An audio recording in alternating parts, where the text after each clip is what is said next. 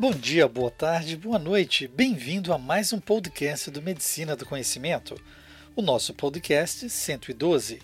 Ciência e informação a qualquer momento, em todo lugar. Sou Pablo Guzmão, anestesiador. E como compartilhar é multiplicar, expandimos o mundo do conhecimento para os cuidados paliativos.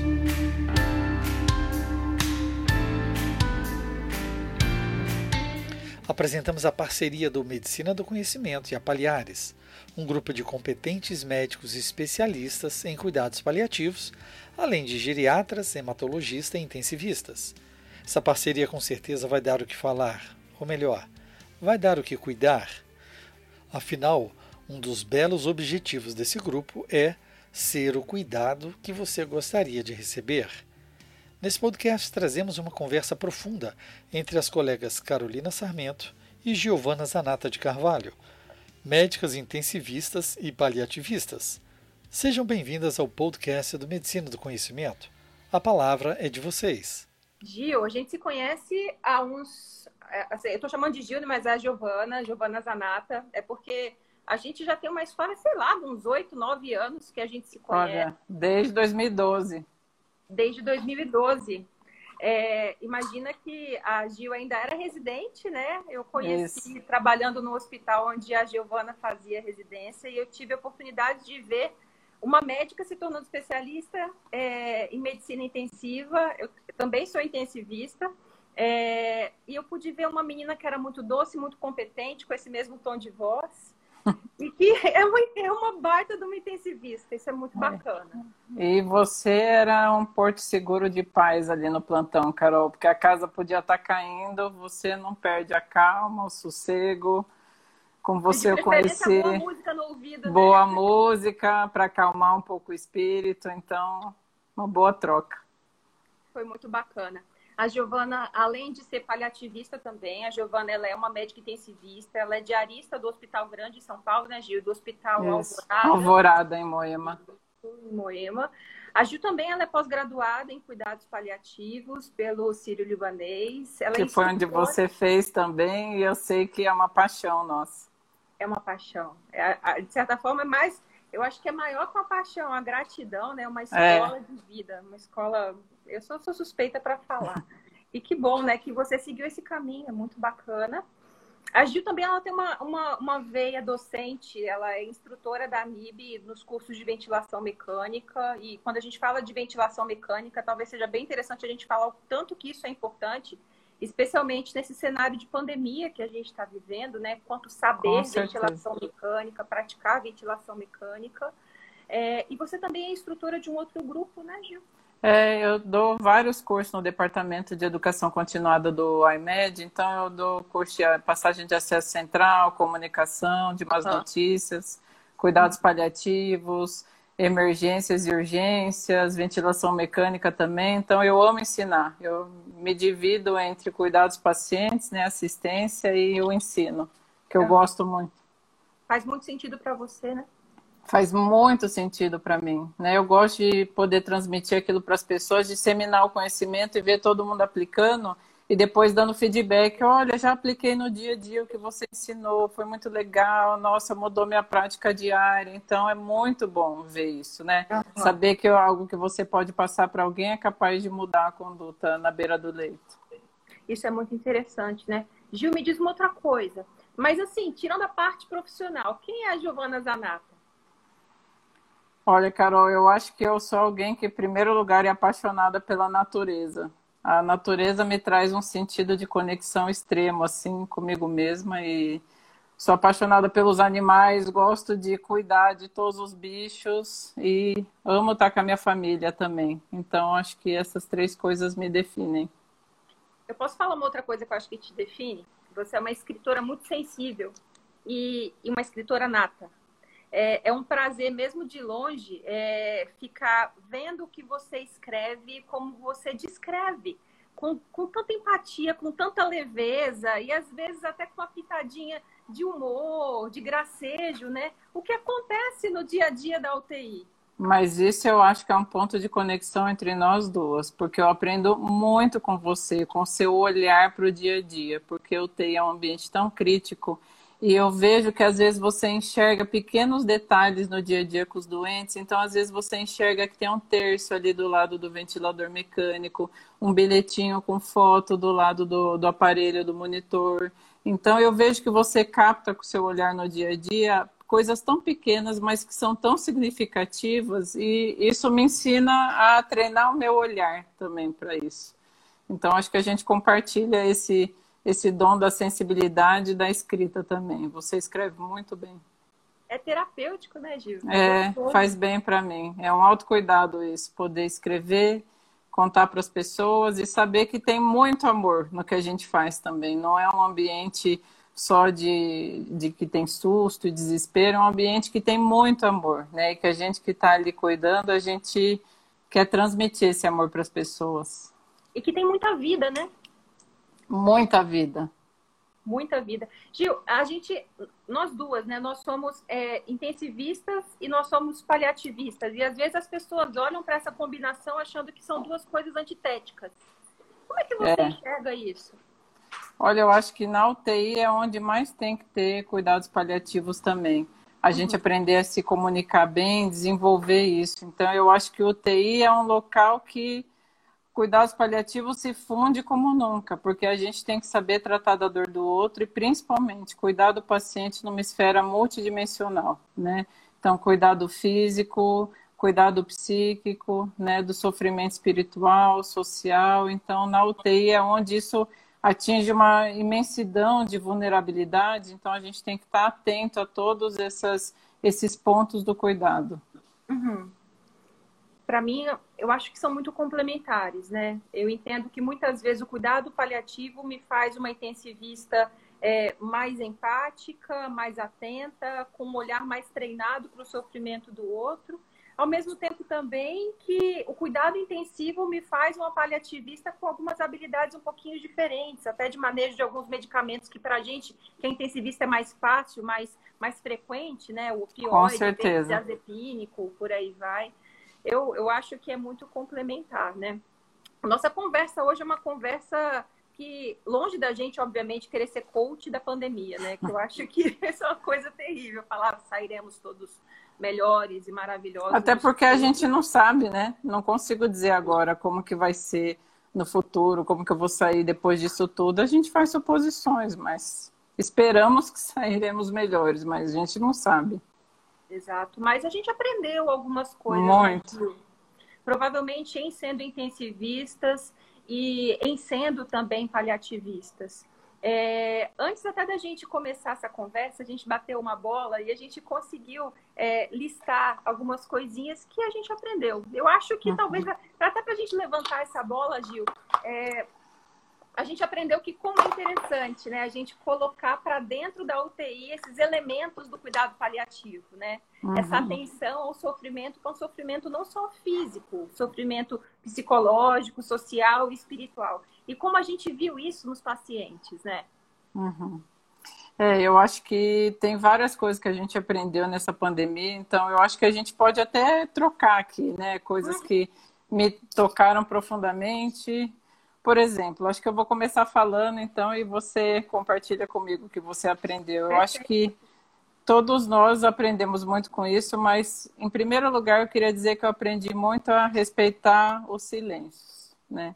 Então, eu sou uma pessoa muito do toque, do abraço. Eu tive que desenvolver uma outra forma de me comunicar com as famílias, né? Que eu gosto de estar tá perto, abraçar, poder pelo menos tocar no ombro dos familiares e dar a mão, estou aqui com você. E nessa época que o distanciamento é necessário, que a gente não pôde estar tá perto dos familiares, nem é, permitir as visitas presenciais, e isso é muito ruim tive que desenvolver uma outra forma de comunicação, que é por telefone, né? Poder dar as notícias por telefone para os familiares, o que é algo muito difícil, porque você perde o, o, olho no olho, você poder demonstrar empatia dessa forma, poder estar tá ali um toque que seja, né? Então, é, dando notícia para os familiares, às vezes é estar tá do lado da linha e ouvir o outro chorar. E é respeitar o silêncio, o tempo do outro, né? Então, acho que no mundo de hoje, que está todo mundo tão acelerado, você recebe um vídeo, às vezes, do YouTube de três minutos, você não tem paciência para ver, Então, às vezes, o que eu faço é ficar cinco minutos, que é o tempo que a família quer, chorando, e eu do outro lado ouvindo, né? E muitas vezes o familiar não tem esse espaço em casa, né? Ele quer chorar porque ele está triste, os outros familiares ficam irritados. Não, pera, não chora, vai dar tudo certo, vamos ver pelo lado positivo, vamos ter fé que isso vai passar. E ele não tem um espaço para se expor, um espaço para chorar. Então, às vezes, é respeitar o silêncio mesmo, tá ali, falar, eu tô, como você tá, né? Poder perguntar da família e tá aberta a ouvir, a respeitar o choro, ficar quieto, ouvindo, só ouvindo. Então, a gente, senão seria só uma garota de recados ali do boletim médico, né? E não é isso, eu não preciso atropelar o outro com informações, né? Preciso dar o tempo da escuta, o tempo da espera. Então, eu acho que isso aprendi ainda mais a respeitar o silêncio do outro. Né? Os silêncios falam muito, os silêncios gritam, né? Às vezes, coisas que as palavras não conseguem dizer. Então, e isso foi. pausas, né, Gil? E a é. gente é muito, é muito mais compassivo com as pausas quando a gente está no olho, né? Mas quando com a gente está do lado de lá, sabendo assim, falo agora, espero mais um pouquinho, vou agora, não vou isso foi uma coisa que eu não imaginava que a gente teria que desenvolver e a gente teve que começar a se virar para entender uhum. como fazer isso da maneira menos dolorosa e mais eficiente possível também, né? Com certeza. E eu acho que quando a gente permite que o outro se abra, porque a gente precisa criar esse ambiente seguro de abertura, né? Porque o outro vai demonstrar vulnerabilidade para você. Então, a partir da gente, desse ponto que a gente permite que o outro se abra, a gente consegue ouvir coisas tão íntimas e profundas que só um ambiente de muita conexão, empatia, do outro saber que tem segurança de se expor para você, pode permitir, né? Por exemplo, eu tinha um, um filho que o pai dele estava internado com Covid agora nessa pandemia, e o pai dele é um cara super ativo, fazia tudo sozinho, e ficou grave, ficou com Covid, entubado. E quando o pai dele estava nos dias finais, eu estava conversando bastante com o filho, sabendo que o pai dele não ia sobreviver. E o filho ciente disso, e ele falou assim: Olha, eu perdi minha mãe para o Covid tem três dias. E eu estou extremamente abalado. Eu achei que eu ia ser forte, porque eu sou presidente de empresa e eu trabalho muito e eu sempre que foi o arrimo de família, mas agora, perdendo minha mãe faz três dias, e agora com essa possibilidade de perder meu pai em breve, eu vi que eu não dou conta. E que eu tô a ponto de, assim, entrar em colapso, né? É, de tristeza. E ele chorava, só chorava. E eu falei, eu tô aqui por você. A gente tá junto, né? Vamos então, a psicologia tem um papel fundamental nisso também, de poder acolher, né? Mas eu acho que por telefone, é igual você falou, às vezes no olhar a gente consegue estar ali perto, olhando, entendendo o silêncio. Por telefone, às vezes é difícil, né? Porque o outro chora e fica aquele silêncio, mas o silêncio não me desconforta. E eu sei que às vezes para a família o silêncio é fundamental para ela poder falar algumas coisas, né? Então, uhum. chorar. Então, tem tantos casos assim, né, igual esse que se apresentaram de pai e mãe internado ao mesmo tempo, perdendo várias pessoas da família, que a dor é muito pungente, né, Carol? Sim. E de certa forma também, eu acho que a gente, enquanto intensivista, teve que começar a fazer uma quebra de alguns não podes, né? A UTI sempre historicamente foi um lugar onde você não pode entrar com celular, é isso onde mesmo. o paciente não podia fazer uma videochamada, você não podia fazer um vídeo, você não podia ligar. E a gente começou a olhar para todas essas, essas ferramentas de comunicação que estavam dentro do leque do não pode e falar, venham, a gente precisa é, de vocês, né? Com Quantas certeza. vezes era a gente que promovia né, a chamada de vídeo, ou aparecia lá, mesmo toda mascarada, ninguém percebendo que era a gente, né? Mas para mostrar que o paciente estava bem, ou que as coisas estavam bem, ou que, de certa uhum. forma, é, era um quadro clínico muitas vezes favorável e às vezes até no desfavorável, né, Gil? Uhum. Quantas vezes eram famílias que não iam poder ter uma oportunidade de ter uma despedida digna, um velório como a gente é acostumado, e às vezes eles pediam para a gente para poder fazer uma videochamada para ver a pessoa pela última vez. Isso para mim era uma coisa que eu falava, caramba, será que a gente vai dar conta, né?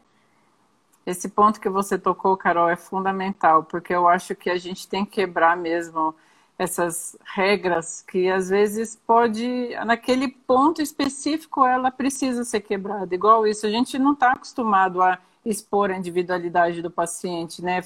Mostrar o paciente alguém que está entubado, né? Deixar a uhum. família ali ver.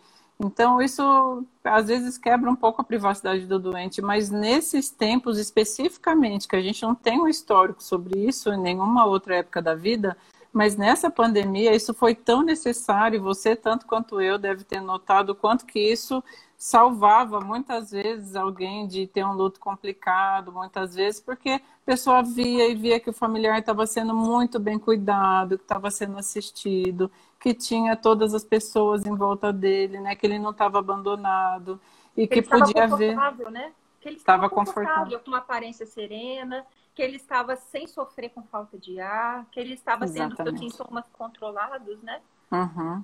É, isso faz diferença, porque às vezes a fantasia é muito pior, né, do que o que se tem de fato.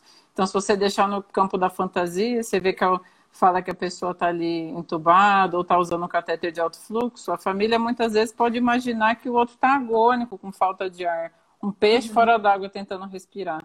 E a partir do uhum. momento que você mostra isso em vídeo para a família, quando é importante do desejo da família, e ela vê que o paciente, igual você falou, está sereno, confortável, com uma aparência tranquila, ela acaba se tranquilizando também, né? Ninguém quer ver o outro sofrer, né? Sim. É, ao mesmo tempo que a gente também fazia muitas comunicações tristes, né? A gente também virou, às vezes, um comunicador diferente, um pombo correio, né?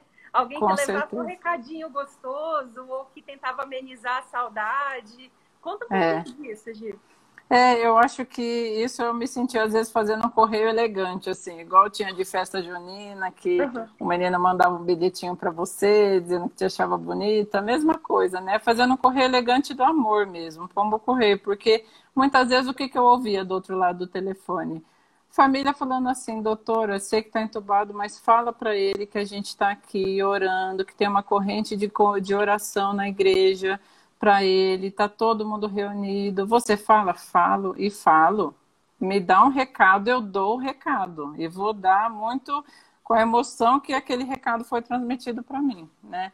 E falava coisas do dia a dia também. Ai, doutora, fala para ele que o cachorro dele está tão amuado num cantinho e desde que ele está no hospital, o cachorro não consegue comer, tá triste, deitadinho num canto, não vem interagir com ninguém. Coisas simples e são recados que é particular da pessoa, né? Ouvir tanta coisa fala para ele que o espaço na cama dele aqui está muito vazio para mim, né? Eu estou sentindo muita falta de dormir com ele, que toda a família está com falta, que os filhos perguntam, que os filhos querem brincar, né, com ele. E é gostoso poder participar disso, né, desses recados e mesmo entubado, eu não sei, dependendo da da quantidade de sedação. Será que o paciente escuta isso como se fosse um sonho lá longe, né? Eu, se eu estivesse escutando alguma coisa, eu gostaria que alguém falasse: olha, sua família tem perguntado de você e disse que te ama.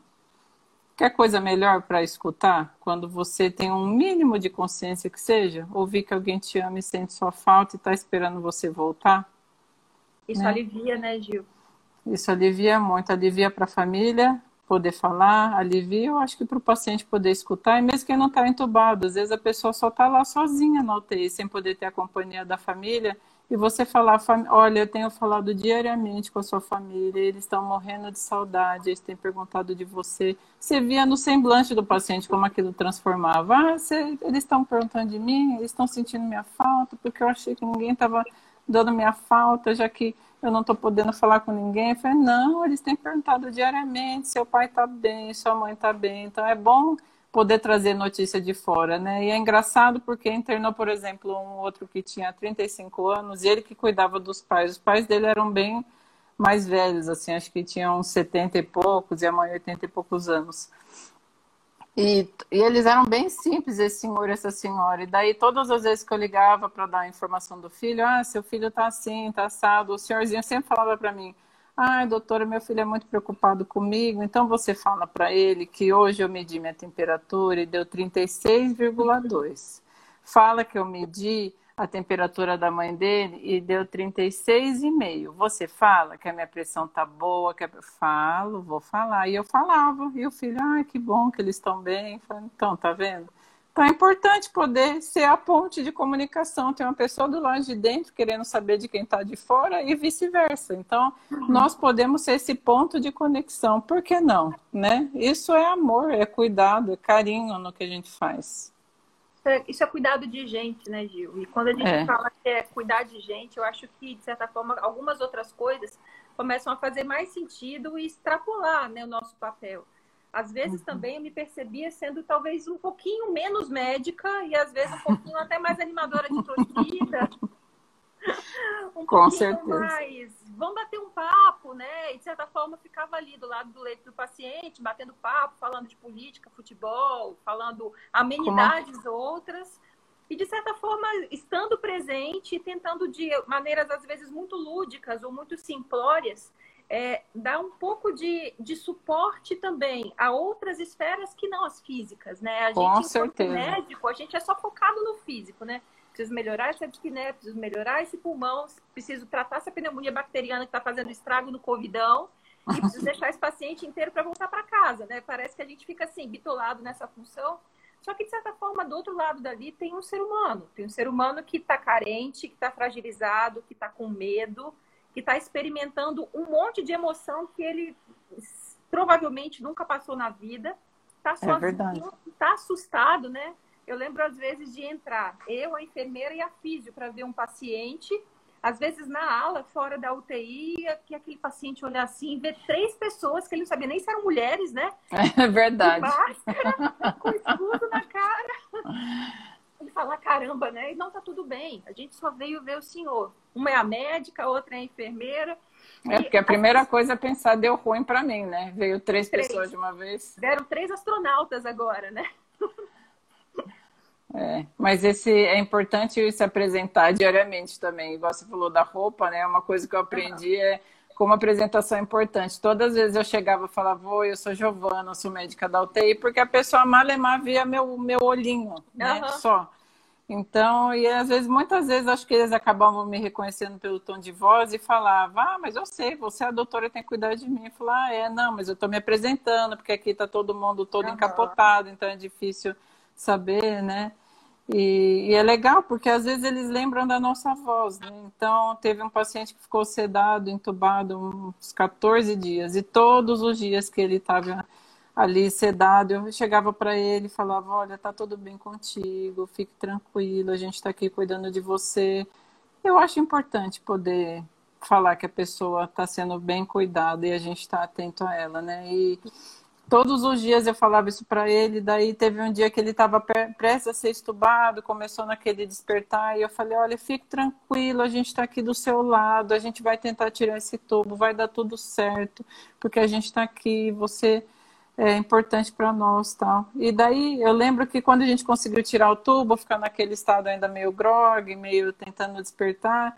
E uns dois dias depois, quando ele acordou, tirou o tubo, né? Deu tudo certo. Uns dois dias depois, quando ele acordou de fato, assim, eu falei, oi André, como é que você tá? Eu vim aqui ver, né? Cheguei para examinar logo no início do dia. Ele falou, doutor, eu lembro muito da sua voz não lembrava o que eu tinha falado, não lembrava de eu cuidando dele, da gente pronando nele, da gente ajustando o ventilador, mas lembra do cuidado, dele sendo cuidado, de escutando uma voz dizendo que estava cuidando dele. Então, não sei, às vezes parece como se fosse um sonho para a pessoa, mas é algo tão simples, né, que pode fazer diferença. Então, isso é importante, né? Antes, quando eu via que alguém estava evoluindo com ciência respiratória, como eu estava dizendo que é importante as despedidas, né? Então, trazia tinha um telefone fixo em cada quarto ali da UTI e o que a gente conseguia fazer, muitas vezes eu falava para o paciente que ia precisar ser entubado, eu ligava do telefone do quarto mesmo para o familiar, perguntava para o paciente, você gostaria de falar com alguém?